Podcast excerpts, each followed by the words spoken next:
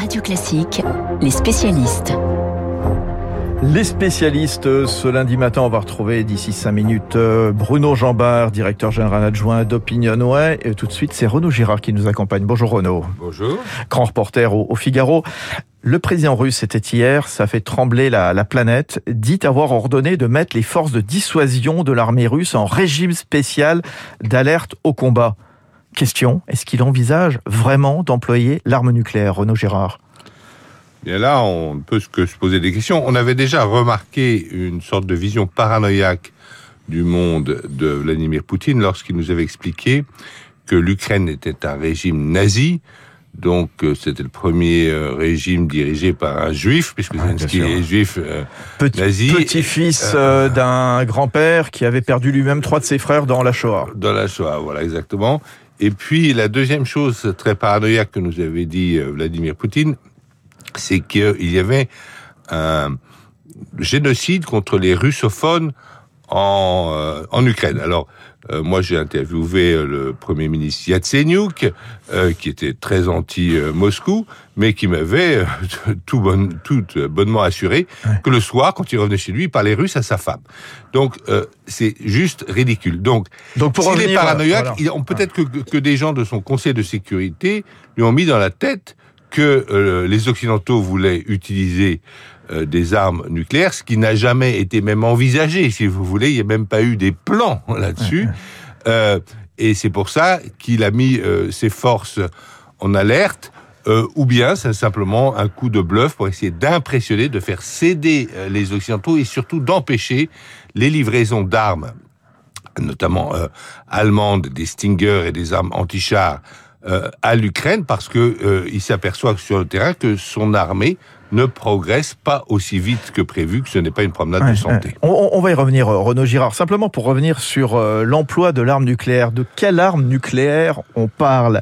Quel usage? À quel il, il l'utiliserait pas sur le théâtre des opérations en Ukraine quand même. Ah si, bon là on passe, on pense, j'imagine à des, des armes de théâtre, pas des armes stratégiques. Il y a, pour le moment, il n'a pas parlé de, de, missiles intercontinentaux qui iraient euh, toucher les États-Unis d'Amérique, par exemple.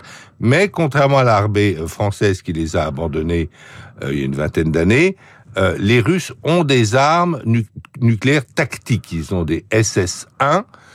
ils ont même, qui ont une portée, je dirais, de 100 à 500 kilomètres, et ils ont même des... Il y a les euh, Iskander qui se trouvent à Kaliningrad. Ils ont des Iskander qui, qui pourraient plutôt... taper très facilement Varsovie ou Berlin. Tout à fait, des Iskander, alors qui sont plutôt ce qu'on appelle des missiles intermédiaires, qu'on peut mettre dans la classe des missiles intermédiaires. Et puis ils ont... du terre hein. Voilà, et ils ont aussi des SS-21, euh, qui sont des euh, missiles qui sont mis sur des camions à trois essieux, si vous voulez, avec des portées beaucoup moindres, 70 km, mais avec des puissances énorme. C'est, si vous voulez, la moitié d'Hiroshima. Donc, euh, s'il utilisait ça pour aller taper un, un, convoi d'armes euh, qui euh, se dirigerait vers l'Ukraine, voilà, il, c'est comme taper une mouche avec un énorme marteau. Bien sûr, puis en plus, il y aurait évidemment des contaminations qui ne manqueraient pas de oui, toucher ça serait, la, la, la, région, y compris la Biélorussie. Ça serait la première fois que l'arme nucléaire serait employée depuis Hiroshima et Nagasaki. Ouais.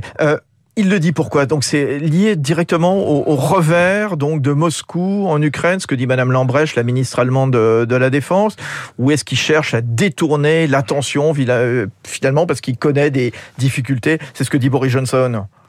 Moi, je crois qu'il connaît euh, des difficultés, c'est évident. Les Américains nous avaient dit que Kiev serait pris au bout de 96 heures. Les 96 heures euh, sont passées depuis longtemps.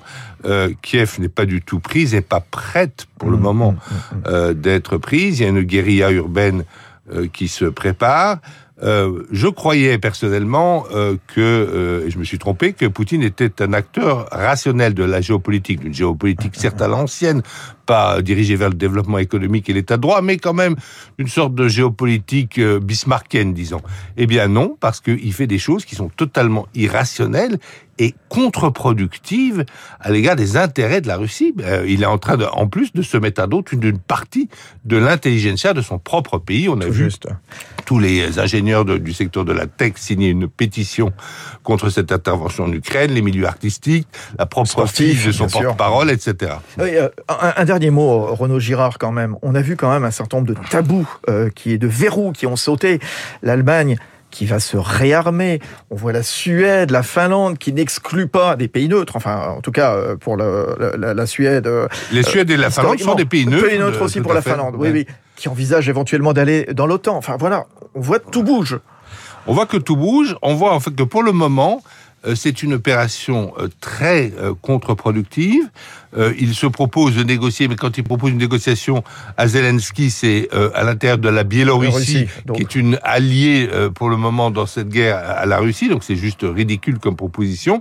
On ne voit pas, même s'il avait gagné, même s'il avait pris Kiev aujourd'hui, on ne voit pas du tout ce qu'il aurait gagné stratégiquement. Alors il veut reconquérir un empire, très bien la limite, mais comment va-t-il faire pour le tenir?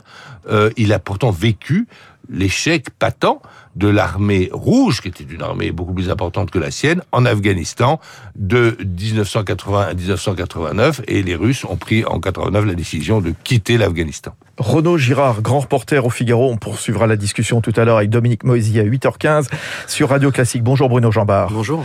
Directeur général d'Opinionway. Euh, déjà, tiens, euh, l'élection présidentielle, on va en parler dans un instant, avec une menace nucléaire. Elle peut se tenir effectivement les 10 et 24 avril. Les dates sont maintenues?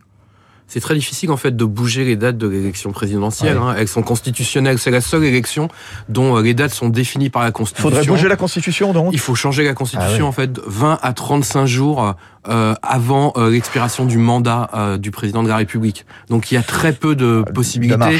Je dirais que la crise actuelle, même si elle est, elle est, très forte et elle secoue énormément l'Europe, n'est pas pour le moment de nature à modifier l'élection présidentielle et, et, à faire qu'en urgence on ait un consensus politique qui change les dates de cette élection. Il faudra en effet trouver le consensus politique, les trois cinquièmes, tout ça. Évidemment, c'est pour l'instant sur le papier, c'est de la fiction.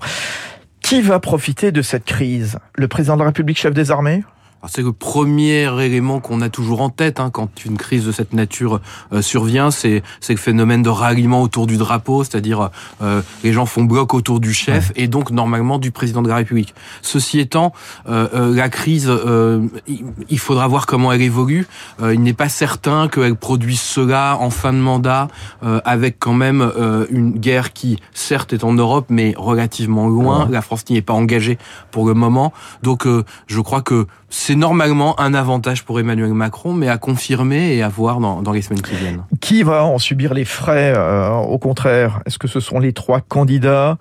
pro-Poutine Mélenchon, Le Pen, Zemmour, même si depuis quelques jours ils essaient de montrer que pas du tout. Hein. Oui, euh, clairement, euh, on a trois candidats qui avaient pris des positions très favorables à Vladimir Poutine et donc qui sont a priori plus menacés. Euh, on a quand même le sentiment, euh, dans un premier temps, que Marine Le Pen avait été un peu plus prudente, paradoxalement, par rapport à ce que avait pu être position du, du, Rassemblement national dans le passé, et que euh, notamment Éric Zemmour s'était beaucoup exposé sur cette question, et c'est celui qui est le plus attaqué d'ailleurs euh, depuis euh, quelques jours, et donc il faudra voir si ça lui porte préjudice ou non dans les intentions de vote. On voit dans votre dernier baromètre Opinionway qui a Partners pour les échos et radio classiques, c'était juste avant le week-end, le président de la République crédité de 24, Marine Le Pen 17%, Éric Zemmour 14%, Valérie Pécresse 14%, Jean-Luc Mélenchon 12%, je donne les, les cinq premiers. Est-ce que les Français vont voter avec de nouveaux critères de choix Est-ce que l'ordre des, de priorité des sujets va changer? Parce que d'habitude, les sujets internationaux, on peut pas dire que ça intéresse beaucoup les électeurs ici comme ailleurs. Bruno Jambard. Alors normalement, effectivement, les, les, les, enjeux internationaux sont très peu présents dans les campagnes électorales, en France comme dans la plupart des pays. Oui, bien sûr, Ce n'est pas une spécificité. Notamment, bien sûr. Euh, maintenant, il faut là aussi, ça va dépendre beaucoup de l'évolution euh, de la situation et de la crise en Ukraine dans, dans, les semaines qui viennent. Je pense que la première question que ça pose, c'est celle de la participation. Euh, on voit que depuis le début, les Français ont du mal à rentrer dans cette campagne, à s'intéresser à cette élection, à se mobiliser pour cette élection. Est-ce que ça n'est pas un élément supplémentaire qui va difficile leur capacité à se mobiliser et à aller voter le premier tour euh, le 10 avril prochain. Bonne journée, merci d'être venu. Bruno Jambard, Opinionway, il est 8h moins 10 sur Radio Classique. Dans un instant, le journal imprévisible, Augustin.